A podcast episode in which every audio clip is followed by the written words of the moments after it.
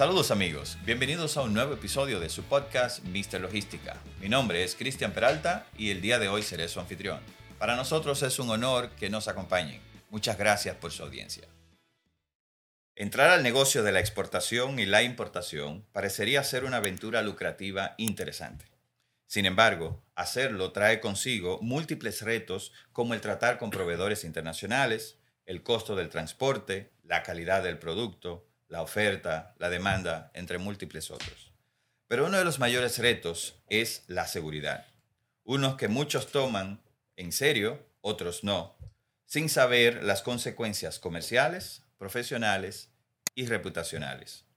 En este nuevo episodio de Mister Logística queremos destacar la importancia de mantener una cadena de abastecimiento segura.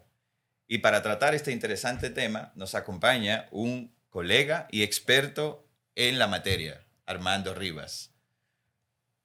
Armando tiene más de 20 años en la industria logística dominicana y es actualmente el vicepresidente de operaciones de HIT Puerto Río Jaina, empresa que conozco bastante bien, pero además es el actual eh, presidente del capítulo Basque en el país y el presidente de la Red Nacional de Transporte Terrestre, RNTT. Ha ocupado múltiples posiciones claves en instituciones como World Basque Organization, la Cámara Americana de Comercio, entre otras, todas ellas relacionadas con el transporte, el comercio y la logística. Como ven, señores, el contenido de hoy será muy, muy, muy nutritivo. Muchas gracias, Armando, por acompañarnos el día de hoy. Gracias a ti por la invitación. Excelente, gracias, Armando. Y Gracias sin duda por aceptar nuestra, nuestra invitación. Antes de adentrarnos al tema, Armando, pues nos gustaría escuchar de ti tu historia, tu trayectoria en este mundo de la logística. ¿Cómo ha sido? Bueno, yo creo que vamos a empezar por los inicios, porque es una trayectoria ya que va por 28 años. Así es. Eh, ahora, ya en 1996, eh, yo entro al puerto Río Jaina como gerente de una terminal de contenedores. En aquel entonces, aunque mis empleadores tenían el concepto de lo que era una terminal de contenedores, en aquel entonces no existía en lo que era el puerto de Jaina. Mi trabajo en ese momento fue organizar la terminal en términos de turnos de trabajo. No existía el turno de trabajo. El que comenzaba a trabajar un barco lo tenía que planificar, trabajarlo, luego reportarlo y seguir trabajando. Correcto. Me tocó organizar la terminal eh, los, trabajos de las grúas, eh, los obreros, las relaciones con los sindicatos, etc. Y eh, era una época donde no había un concepto claro de organización ni de seguridad. En aquel entonces la seguridad, el concepto que había de seguridad era un guardia en la puerta y todo lo que pase es culpa de él. Y la, en, ese momento no había un sistema de inventarios en el puerto para, los, para la carga, para los contenedores, etc. Me tocó iniciar con todo eso hace ya 28 años. 28 años. Siempre ya en el puerto Río Jaime, entonces, te iniciaste en esa Siempre en el puerto Río Jaime. Claro. Interesante. Gracias. Muy interesante esa, esa, historia, esos inicios, ¿verdad? Y llegar hasta aquí 28 años después para, para contarnos un poquito de ella. Muchísimas gracias con ello. Vamos a adentrarnos un poquito en el tema. Cadena de abastecimiento segura. Un concepto que ha venido desarrollándose a través de los tiempos y, que cada día más y más actores lo van adecuando, lo van adoptando, ¿verdad? Como parte de su política en la empresa para hacer que, que sus productos, que su oferta sea más interesante. Pero para muchas personas, eh, cuando le hablan de seguridad, generalmente piensan en poner un celador, en poner un sello. Un guardia en la puerta y todo lo que Un guardia en la puerta y verá que todo lo que pasa es culpa de él, ¿verdad? O sea, eso uno piensa en seguridad, pero desde el punto de vista de seguridad de la cadena de abastecimiento sabemos que eso no es todo, aunque forma parte de él. ¿Cómo tú defines el concepto de cadena de abastecimiento segura? Vamos primero a definir qué es la cadena de abastecimiento, Excelente. porque todo el mundo habla de la seguridad de la cadena de abastecimiento. Vamos a tomar un ejemplo de un producto X, eh, por ejemplo, un producto agrícola. En el caso de una exportación origina aquí, en el caso de una importación origina en otro país, pero un producto agrícola. Correcto. La cadena comienza con el productor comprando los insumos o las semillas para sembrar. los fertilizantes, etcétera, eh, las maquinarias para arar la tierra. Bien, cultiva su producto agrícola y cuando lo cultiva tiene que almacenarlo. Cuando lo almacena para prepararse para la venta, entonces tiene contactos con intermediarios, con los mercados en a los cuales va a vender en el caso de, de una exportación que origina aquí y en todo ese proceso se envuelve ya quien le cotiza la carga, quien le maneja la documentación aduanal, quien le custodia sus almacenes, su carga, quien le transporta su carga desde su producción hasta el almacén y de ahí al puerto y del puerto en el barco hasta su destino. Esa es la cadena de abastecimiento. En caso de una importación es lo mismo, pero al revés. Al revés. Termina aquí. Excelente. Entonces, en cada uno de esos puntos tiene que haber seguridad. Porque si en el momento, y la seguridad no es solamente que te roben o que te contaminen, la contabilidad, la seguridad es que se te pierda algo, es algo que tú creías que tenías tres y tienes dos, pero es cinco que tienes porque no lo contaste bien. Correcto. Eh, seguridad es que tu saber que tu producto no se va a dañar, que hay una serie de conceptos.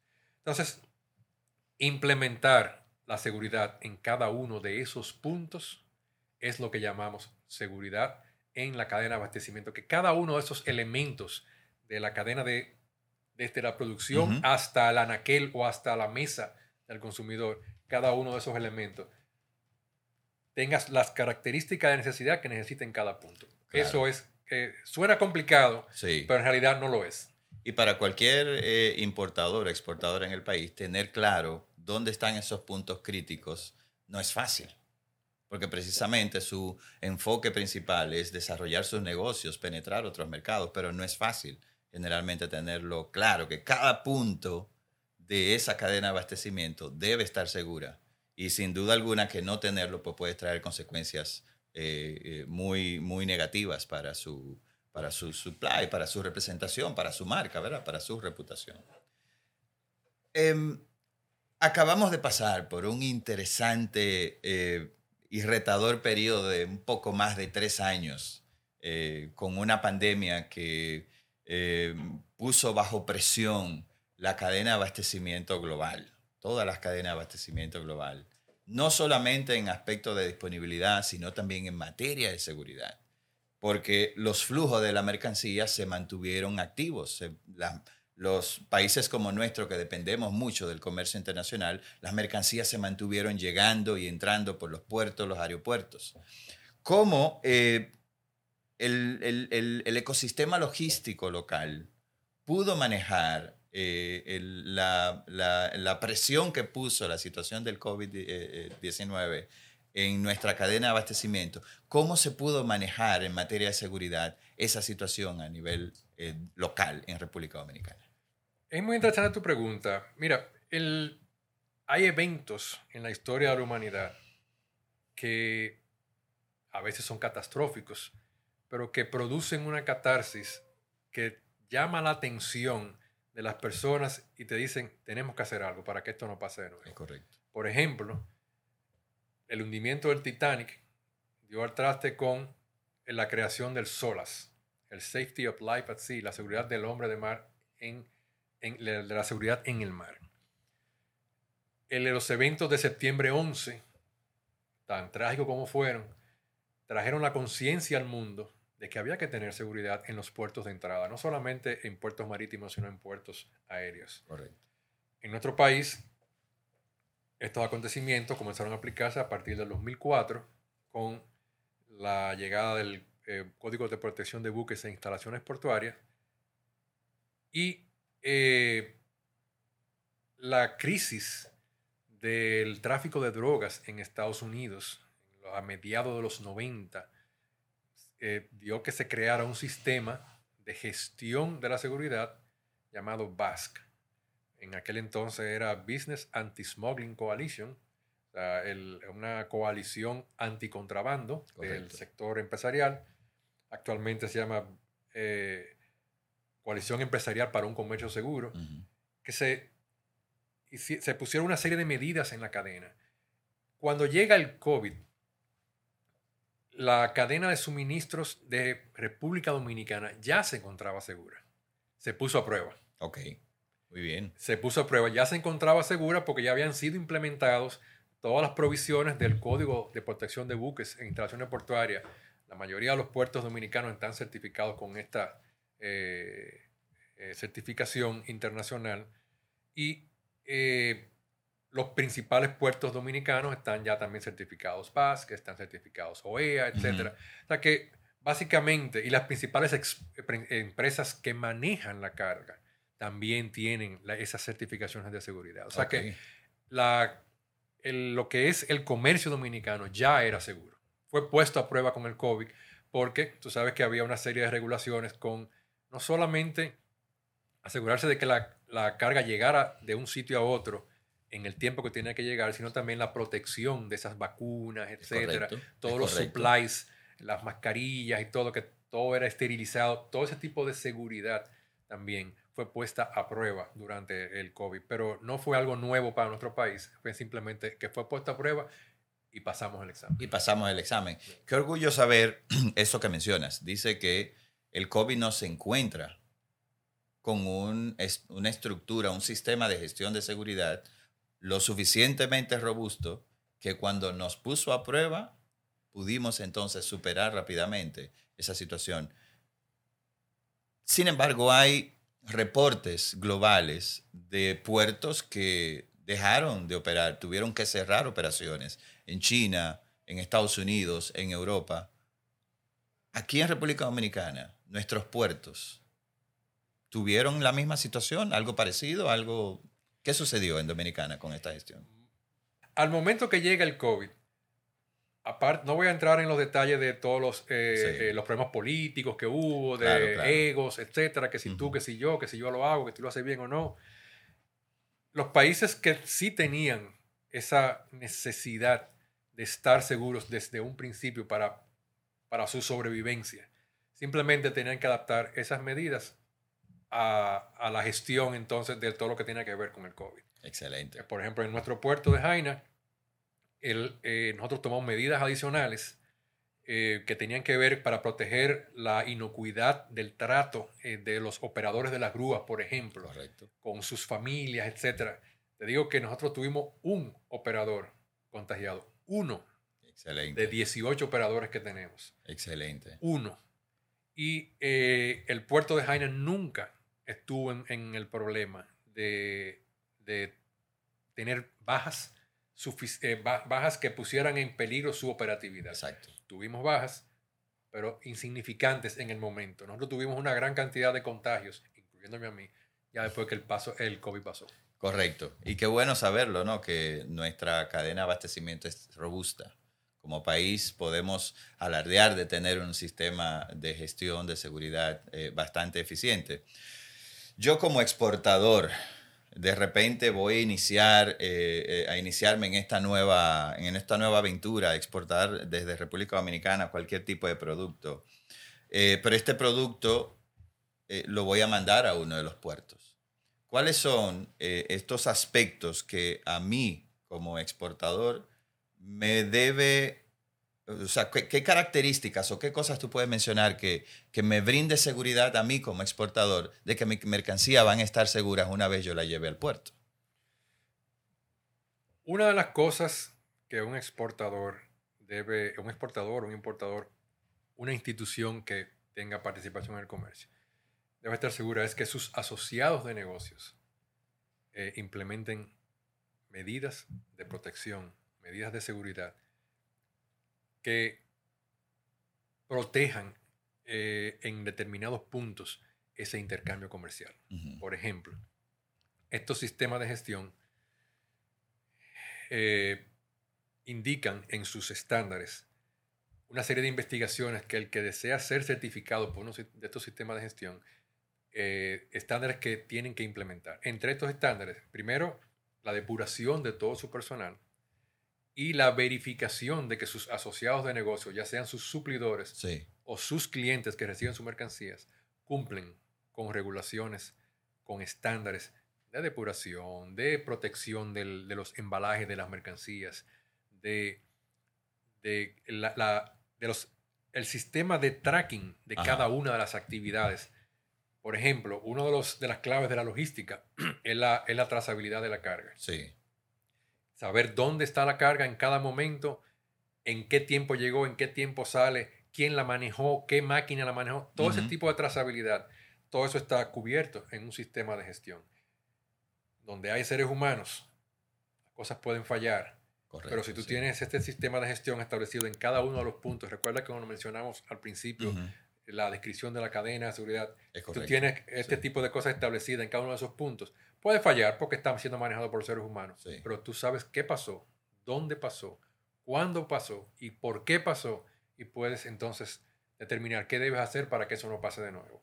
Entonces, la seguridad nunca está garantizada, pero se mitigan los riesgos que pueden afectar eh, la seguridad de tu cadena, de, de tu proceso de, de- de gestión de comercio. Correcto. Entonces, básicamente es eso. Parecería como que es una tarea un tanto titánica, ¿verdad? Voy a empezar a, a- exportar y tengo que analizar todo mi sistema, toda mi cadena de abastecimiento para poder ser reconocido como un, un exportador eh, seguro. Hablabas de certificaciones. ¿Cómo las certificaciones me ayudarían entonces a yo cubrir eso? ¿Cuáles son esas certificaciones que yo debería considerar tener, implementar en mi sistema? Porque si lo voy a hacer yo solo, va a ser muy complicado, me imagino. Sí, es complicado. Ahora bien, cuando tú vas a la universidad, tú estudias, hasta que no te entreguen el certificado, tú no puedes demostrar que tú hiciste la carrera. Es correcto. Eso pasa con las certificaciones. Tú tienes que cumplir una serie de requisitos. Ahora bien, de lo que se trata es de crear la cultura de seguridad. Y eso es lo que facilitan estos sistemas de gestión. ¿Por qué? Yo recuerdo que la primera vez que yo participé en un sistema de gestión, en el 98, con ISO 9000, yo me certifiqué auditor, líder de ISO 9000 en el 98. El presidente de la empresa que yo y otras personas íbamos a preparar para certificarse ISO 9000, él nos dijo, 1998, Correcto. él nos dijo, esta certificación no va a sustituir nuestros procedimientos. Ok. Ahora bien, esta certificación le va a decir al mundo que nosotros hacemos las cosas bien. Y yo pronostico que de aquí a 10 años, quien no esté certificado ISO 9000 le va a dar trabajo hacer negocios. En la actualidad, no es solamente ISO 9000. Cada empresa tiene una serie de necesidad de certificarse en determinados procesos que si no lo hacen, tiene serios problemas para hacer negocios, para Es conseguir negocios correctos. Ujú, ujú. Entonces, cuando tú comienzas a implementar en tu empresa un sistema de gestión, tú comienzas a entrenar a la gente. ¿Y por qué mencioné al presidente de aquella empresa? Porque comienza por el presidente, Por la cabeza el- de la la empresa, primera claro. persona que tiene que involucrarse en la implementación de ese sistema de gestión es eh, la máxima dirección de la empresa, porque si no, no se va a crear la cultura. Exacto, eso te iba a decir, hablaste de cultura. Y la cultura empresa empieza por la dirección principal. Siempre me preguntan qué es lo más difícil de la seguridad. Mi respuesta siempre es la misma, crear la cultura. Crear la cultura. Crear la cultura. Cuando comenzábamos con la seguridad allá en Jaina por el 2004, una de las luchas más titánicas que yo tuve que hacer fue con el concepto de, tú no sabes quién soy yo, en los controles de acceso. Sí. Tú no sabes quién soy yo. El que se lo decía al guardia que todo se, al que todo se le pegaba cuando salía mal. Exacto. Eh, y me da satisfacción ahora que el jefe de la Armada, el jefe del CC, llegan al puerto y lo primero que hacen es sacar su carnet para, porque ellos saben que tienen que cumplir ellos con saben que deben cumplir con ese Y existe ya la cultura. Correcto. Ellos saben que ellos son los responsables de que esa cultura se mantenga, porque si no, no somos seguros. Tú puedes hacer lo que tú quieras, tener, yo decía eh, en, en tono de chiste, pero en serio, en aquel entonces, tú puedes traer al US Navy y rodear el puerto, pero si las personas de adentro no tienen la cultura, te van a robar allá adentro y lo van a, y lo van a esconder hasta que el US Navy se vaya.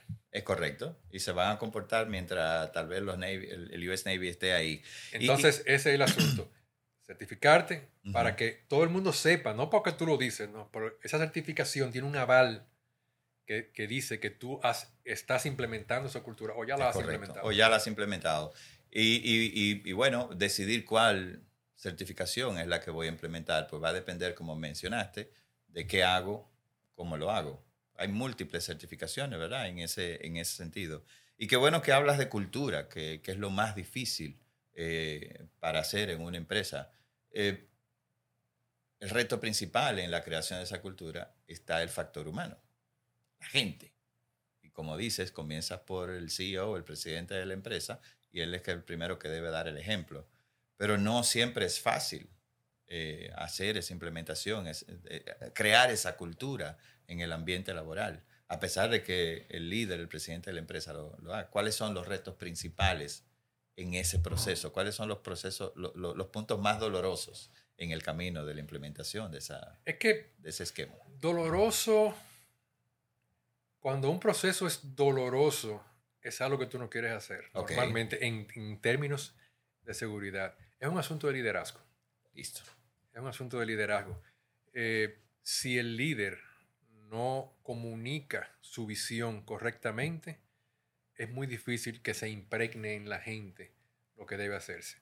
Cuando un líder consigue que, la gente haga las cosas porque eso es lo que hay que hacer y no porque yo tengo que hacerlo. Correcto. Eh, realmente eh, viene pasa a ser doloroso.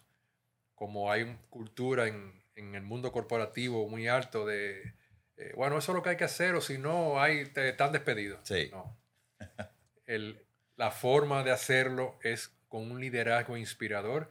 Señores, nuestro futuro depende de esto.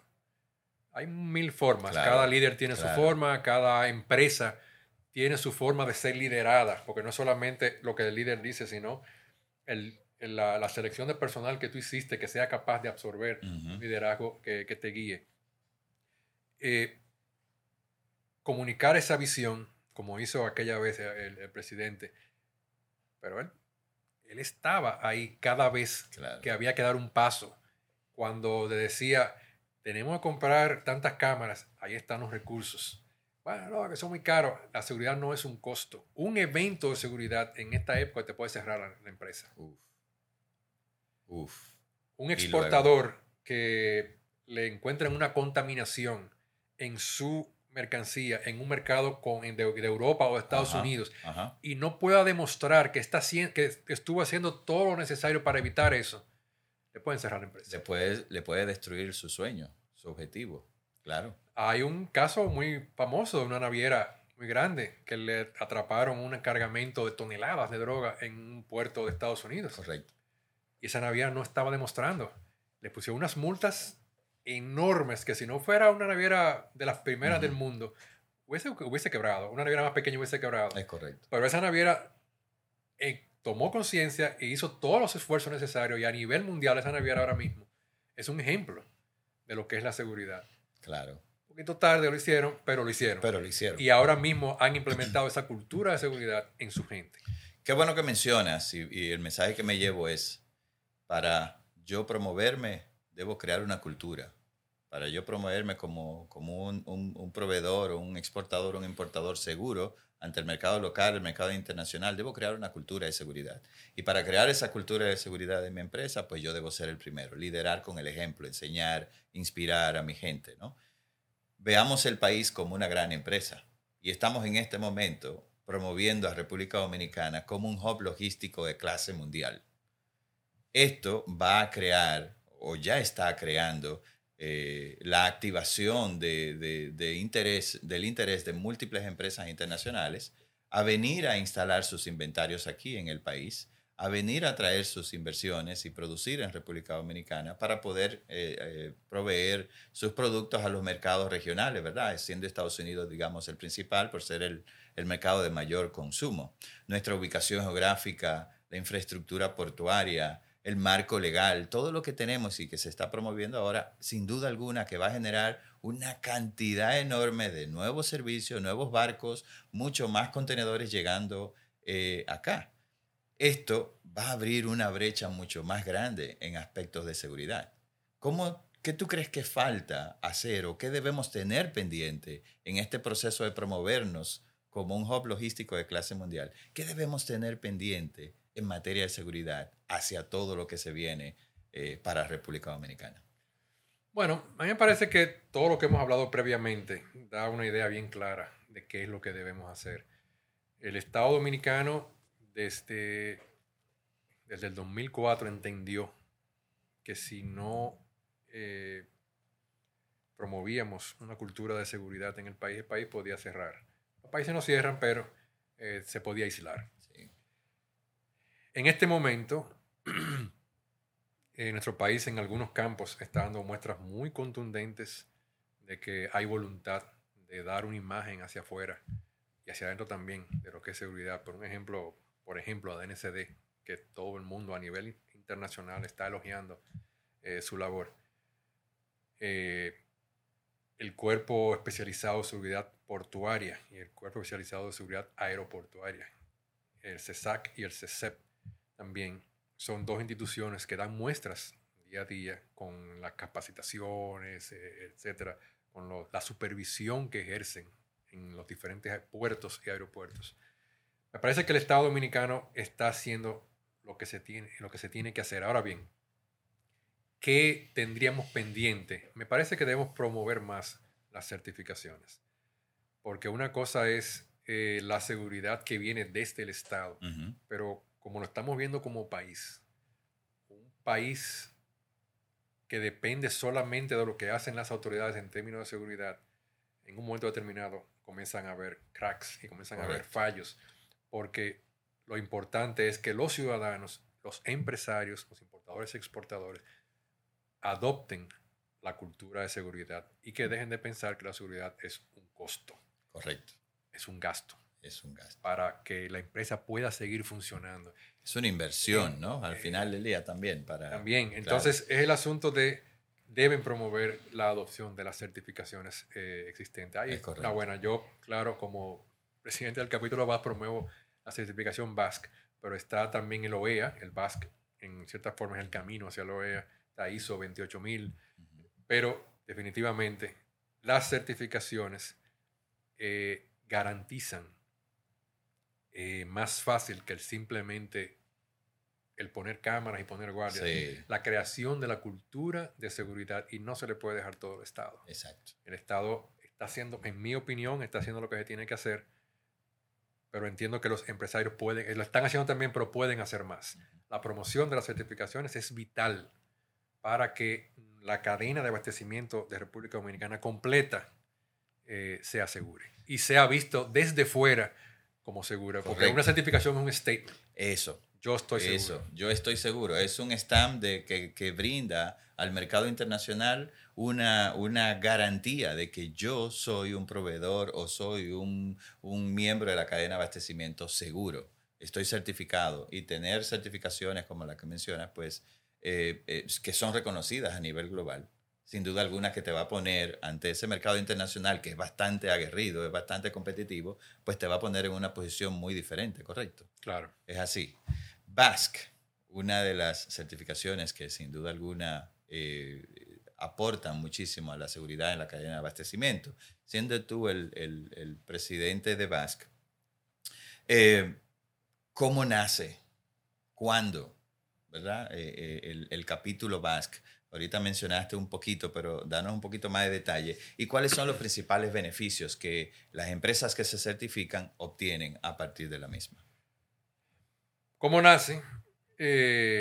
hay un individuo llamado Fermín Cusa eh, por allá por 1996 es un cubano americano que trabajaba en la aduana de los Estados Unidos, eh, en el control fronterizo, y ante todos los retos que hay con el tráfico de drogas de Colombia y desde México, etc., él dice, pero ¿por qué no solo, eh, ahora mismo estamos haciendo solo un esfuerzo de este lado de la frontera en Estados Unidos para controlar el ingreso de mercancía.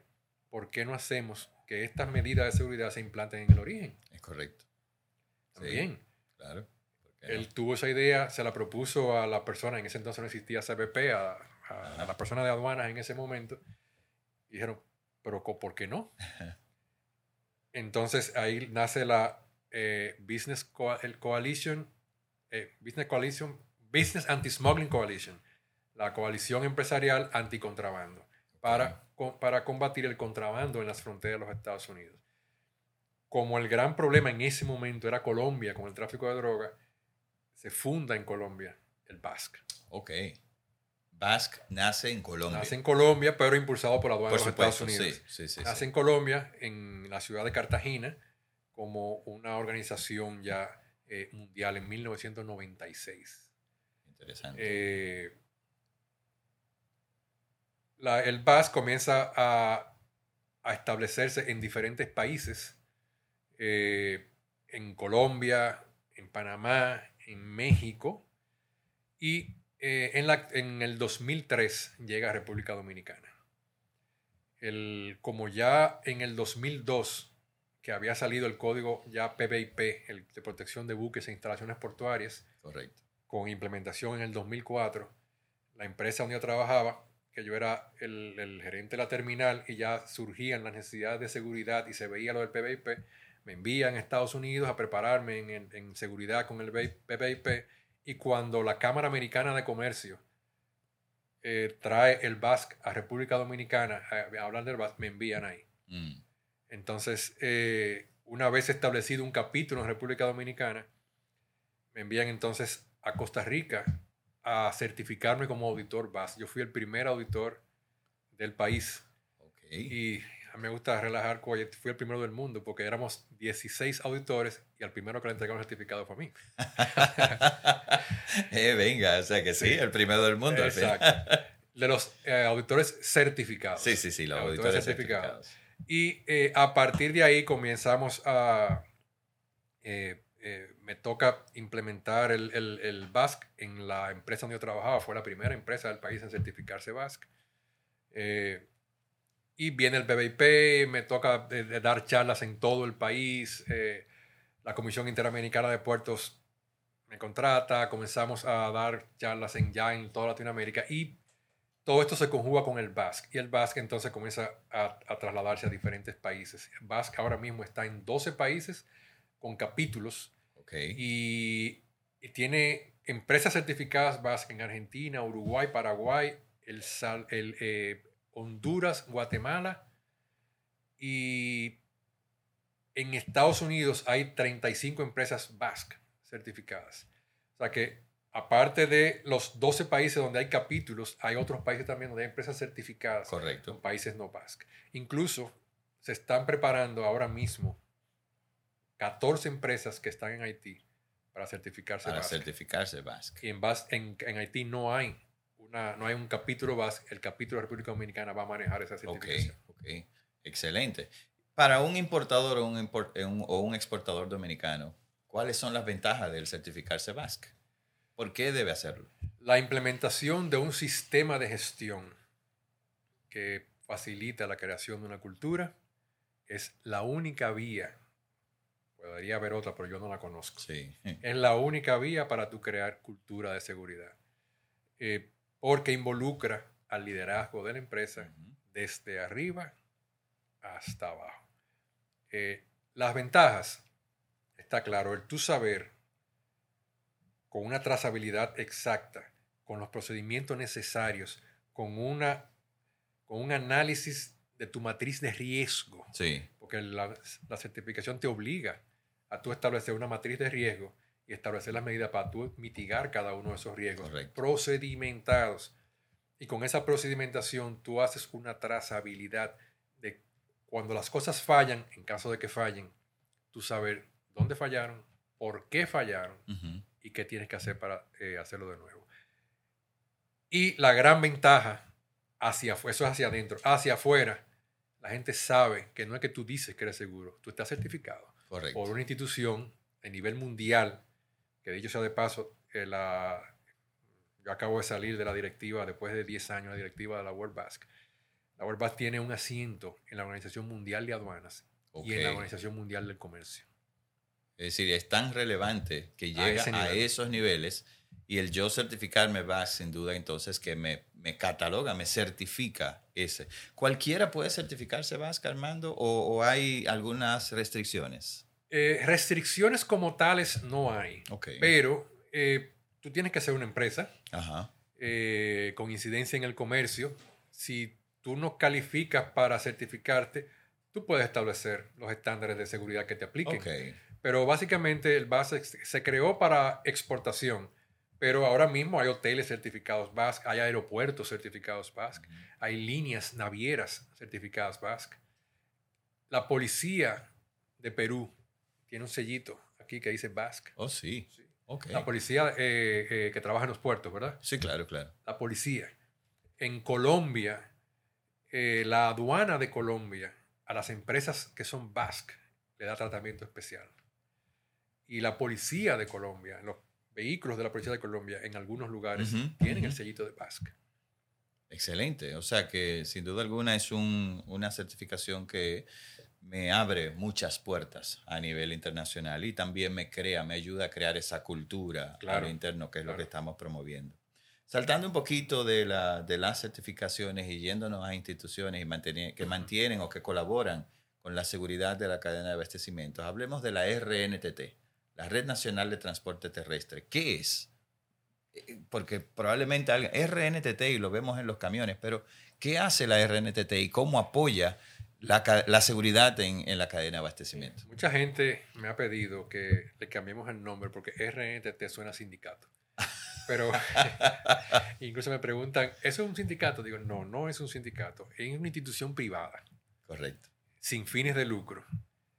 Hace 17 años, el Puerto Multimodal Caucedo, Puerto Río Jaina y el Consejo Nacional de Competitividad se juntaron ante la idea, aquel entonces, eh, el general Rodríguez Mejía, que era el responsable de la seguridad en el puerto de Caucedo.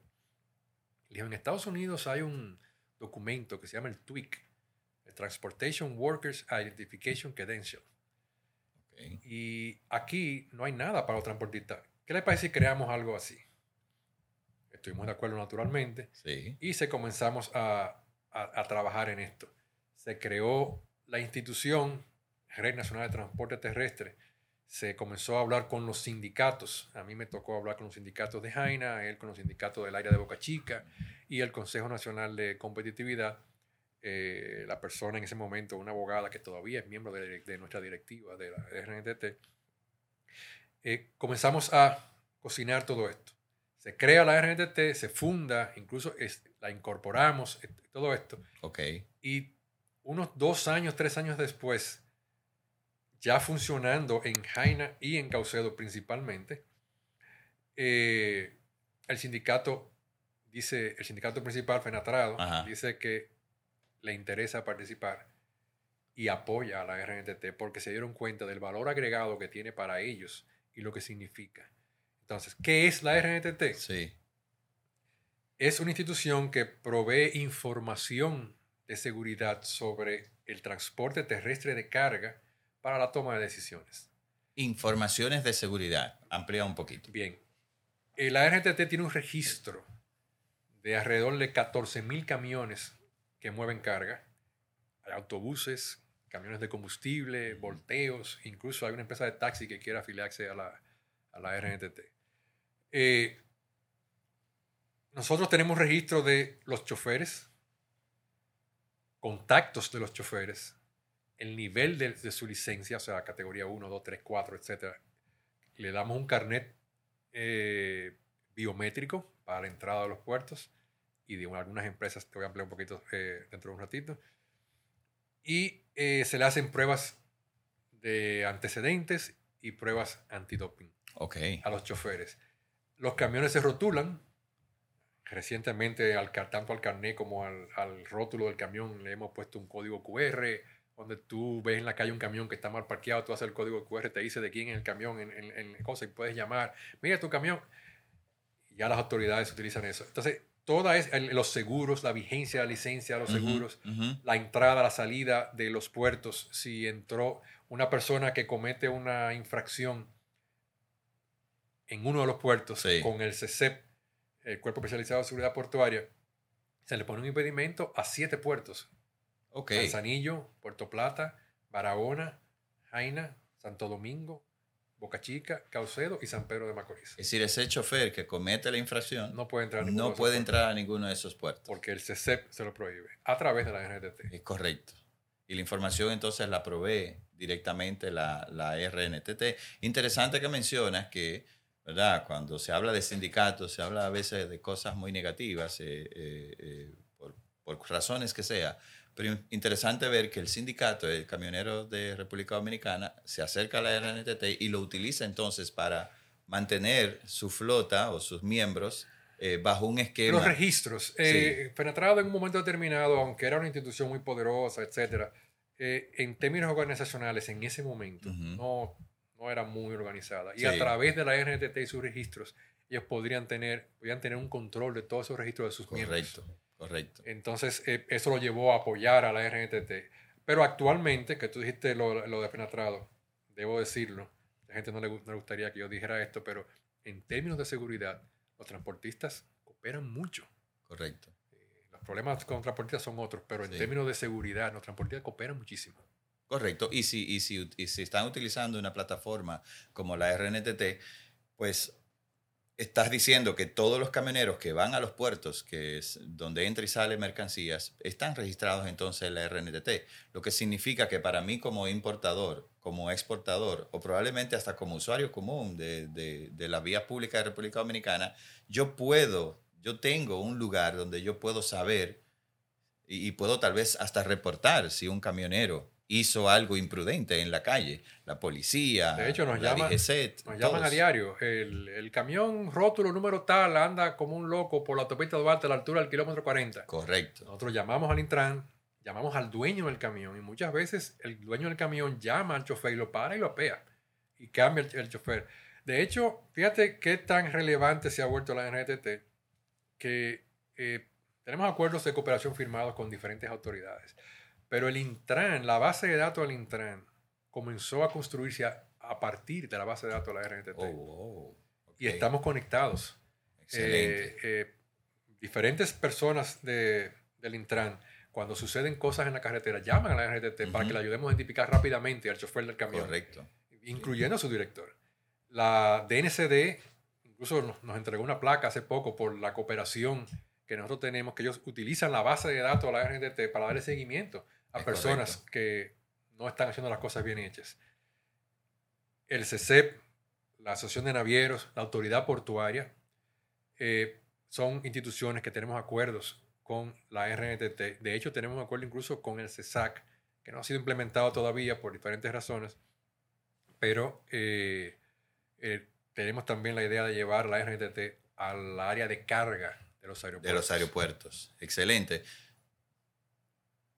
Fabuloso sistema. Excelente. Qué bueno que tenemos una fuente de información importante porque yo como importador probablemente contrato una compañía de transporte y la tercerizo, pero el chofer como tal, si me comete una imprudencia, bien, yo llamo al, al- dueño, al que yo contraté y le llamo la atención, pero probablemente esa imprudencia sucedió no en, mis, en, mis, ah, en mi espacio controlado y de repente mi nombre puede estar involucrado en la calle con una imprudencia. Entonces yo puedo saber exactamente qué pasó, cómo pasó y con quién, y, y, sé- y ver y, de- y tal vez hasta identificar y decirle a mi suplidor, yo no quiero ese transportista porque no es la primera vez que sucede.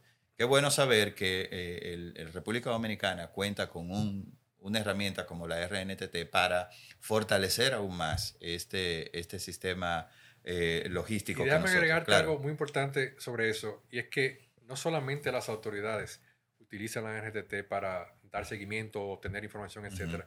Ya hay una serie de, y los puertos, hay una serie de, de empresas muy grandes dominicanas que ya han implementado el control de acceso de la RTT computarizado eh, en sus instalaciones. En sus instalaciones. Eh, te puedo mencionar así eh, eh, eh, el Parque Industrial Piiza, Ujú. Gerdau Metaldón, eh, Centro Cuesta Nacional comenzó hace dos semanas Excelente. con el proceso, el Parque Industrial Nigua, eh, mencioné ya Caribe Trans, ¿verdad? El, el Grupo Bravo está iniciando con el, el proceso y el, el, grupo Ramos también, Correcto. el Haynes en, en Bonao. Ajá. O sea, Hay múltiples empresas ya utilizando, Ya utilizando sistema, utilizando la herramienta. porque Lo- han visto el valor que agrega el poder darle seguimiento a los transportistas que entran a sus instalaciones. Estoy seguro, Armando, que después de este podcast te van a comenzar a llamar mucho más empresas que se van a ver interesadas en entonces participar en ella. Eso significaría muchas cosas. Sin duda alguna, ¿verdad que sí? Pues mira, eh, eh, ya entrando en la fase final del, del- del podcast, yo siempre hago algunas preguntas particulares a mis Ujú. invitados, eh, preguntas que apuntan mucho al aspecto personal de mi, de mi invitado como tal. Y, y, pues, ¿te parece bien si te las hago? No, no tienes Claro. ningún problema. Bueno, pues te hago la primera. ¿Qué es lo más apasionado del sector logístico para ti y por qué? ¿Qué te ha mantenido en este mundo? Son muchas cosas. Eh, pero te voy a poner un ejemplo. Cuando el terremoto de Haití, Sí, República Dominicana se convirtió en el punto de transbordo de las mercancías para eh, ayudar al hermano país de Haití. Y el puerto de Jaina, por su ubicación geográfica, se convirtió en el lugar ideal. A nosotros nos visitaron una serie de instituciones internacionales buscando coordinar con nosotros eh, la llegada de mercancías y el transporte hacia Haití. sí, Y nuestro puerto se convirtió en ese momento en uno de los ejes principales de, de, del- de- de la ayuda ajá, a Haití. El, yo como responsable de todo lo que son las operaciones del puerto, eh, yo me sentía que yo estaba haciendo algo muy importante. como tal lo era. Exacto. Y todo el personal que, que- que- que trabaja con nosotros en, en- en el área, así lo sentían también y lo decían. Ellos decían, yo no estoy eh, apuntando los contenedores, yo estoy ayudando a Haití. Exacto. Otro ejemplo es cuando la pandemia. Eh, tú me preguntaste ahorita por qué los puertos dominicanos, eh, eh, cómo manejaron. Bueno, es que ya éramos seguros. Y, pero estar en un lugar que era clave para mantener a nuestro país funcionando en ese momento, porque por los puertos lle- llegaban las medicinas, por los puertos llegaban los alimentos, etcétera, para que dentro de una crisis mundial como la que se armó en ese momento, y que el puerto pudiera seguir funcionando sin ningún problema, uno sentía realmente que estaba haciendo algo por la humanidad. Realmente, eh, cuando tú estás en, estás en esa posición de poder hacer algo tan significativo, realmente es apasionante. Tú dices, eh, llegué al lugar donde tenía que... ya yo estaba, ya pero- yo estaba así. o te, sea, lo, te lo utilicé como me ejemplo. confirmo. Te lo utilicé este como lugar. ejemplo, pero desde el principio, cuando Claro. uno comienza a darse cuenta de que de ti depende que el comercio dominicano fluya, realmente es algo Sí. que, que se siente importante. Claro, se siente bien, bien orgulloso uno. ¿no? O sea que sí. Si tuvieras la oportunidad de volver al pasado y cambiar algo de tu trayectoria, ¿qué sería? Bueno, a mí me ha gustado mucho siempre enseñar. Yo he dado clases en universidades, a nivel de maestría. Practicaba un deporte donde yo di clases por, durante 20 años. Pero a mí no me gusta enseñar cosas para cumplir un currículum, sino enseñar de lo que, de lo que está en mis capacidades, enseñar algo que cambie situaciones. ¿Qué yo cambiaría? Eh, en mis inicios, cuando comencé en el puerto, de este lado del mundo no había nada que te proveyera el entrenamiento que tú necesitabas para manejar una terminal de contenedores o de carga. Yo hice unas investigaciones, reuní a 15 personas del área, incluyendo tres de aquí de República Dominicana. Nos internamos 30 días en la isla de Santa Lucía y la Universidad de Rotterdam mandó un entrenador para eh, 30 días. un curso Wow. intensivo en manejo de contenedores Sí. eh, de, de terminales de contenedores en la isla de Santa Lucía. ¿Qué yo cambiaría? Yo haría que eso se hiciese desde el principio, que la industria de la logística contara con un sistema de preparación y capacitación para, eh, para que la, la, la República Dominicana, para que nuestro país pudiera entrar mucho más rápido en ese mundo de lo que es el hub logístico del Caribe eh, o de la región, que uno de los grandes problemas que tenemos es la falta de personal eh, capacitado para hacer lo que se tiene que hacer a la velocidad que se necesita hacer. Correcto. Eso es, lo único que yo cambiaría. Cambiaría eso, que traer eso que hiciste allá, traerlo acá en, en, República Dominicana y que más, más y más personas lo, lo, aprovechen, ¿no? Y precisamente mi tercera pregunta va por, ese, por esa ruta. Muchos jóvenes ven este podcast, lo escuchan y se, y, y se alimentan de él. No todos tienen claro si esta es la industria donde ellos quisieran hacer carrera al igual que nosotros, iniciamos aquí, como tú dices, tuviste que irte a otro país, a otra isla, a trabajar y aprender el tema. No todos hemos tenido esa oportunidad. No todos ellos tienen esta oportunidad. ¿Qué tú, qué tú le dirías? ¿Cuál sería tu mensaje principal a estos jóvenes que están viendo el podcast el día de hoy? Para que se interesen en entrar en la industria y hacer carrera en ella. Lo primero es, suena bonito, suena cliché, pero hay que pensar en el país, porque estamos aquí. Eh, uno de mis hijos estudió eh, fuera y regresó al país porque él entendía que había oportunidades aquí.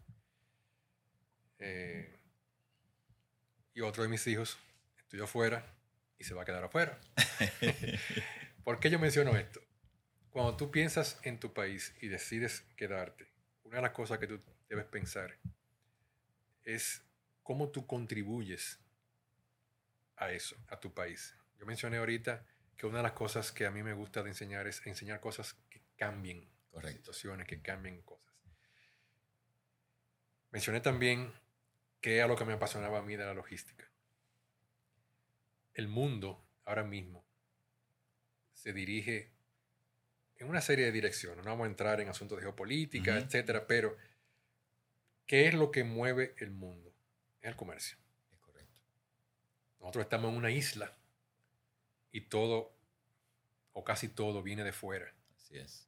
O sea que nuestro país depende del comercio. Depende del comercio. Con nuestro segundo socio comercial, que es Haití, y con el resto del mundo. Si tú quieres hacer algo que ayude a tu país, la logística, mejorar la logística, prepararte para la logística, es una de las principales vías para hacer que tu país eh, se integre más al mundo y pueda liderar la región. Wow, muy fuerte ese mensaje. Y ojalá que lo reflexionemos, lo apliquemos y lo pongamos en acción. Armando, muchísimas gracias. Señores, yo mencioné que este contenido del, día de hoy no iba a tener nada de desperdicio. Y ustedes lo han visto, sin duda alguna, tener eh, tanto tiempo en el mundo logística y tanto conocimiento y tantos aportes desde el punto de vista de seguridad en, en la gestión de la cadena de abastecimiento eh, eh, hoy tenemos, hoy hemos tenido un plato fuerte para, para hablar del tema. Te agradezco muchísimo, Armando, que hayas podido sacar estos minutos para contarle a la gente que ve nuestro podcast la importancia de crear una cultura en las empresas, en el sistema logístico que maneje, no importa dónde esté, que la cultura sea la base primordial para fortalecer nuestra cadena de abastecimiento y promovernos como una empresa, una, em, no sé, donde, donde quiera que estemos, promovernos como una opción segura ante el mercado internacional. Así que eh, te agradezco muchísimo por eh, esta oportunidad nuevamente y, acompañarnos a todos. Gracias a ti de verdad por la invitación. Eh, estos son temas que deben tratarse mucho más. Sin duda. no son del conocimiento de todos. Sin duda, qué bueno. Gracias a ti, Armando. Esperamos verte por aquí nuevamente. Y gracias a todos ustedes por escucharnos. Apreciamos mucho su confianza. Síganos en nuestras redes sociales como Mister Logística. Y para escuchar este y los próximos episodios que tendremos disponibles muy pronto, encuéntrenos en Spotify, Amazon Music, Apple Podcast y Google Podcast como Mr. Logística. Nos vemos en la próxima. El podcast Mr. Logística es una producción de Revista Embarcado, la primera publicación especializada en comercio, transporte y logística de la República Dominicana. Para recibir la revista, suscríbete gratis en www.embarcado.net y síguenos en todas las redes sociales como arroba.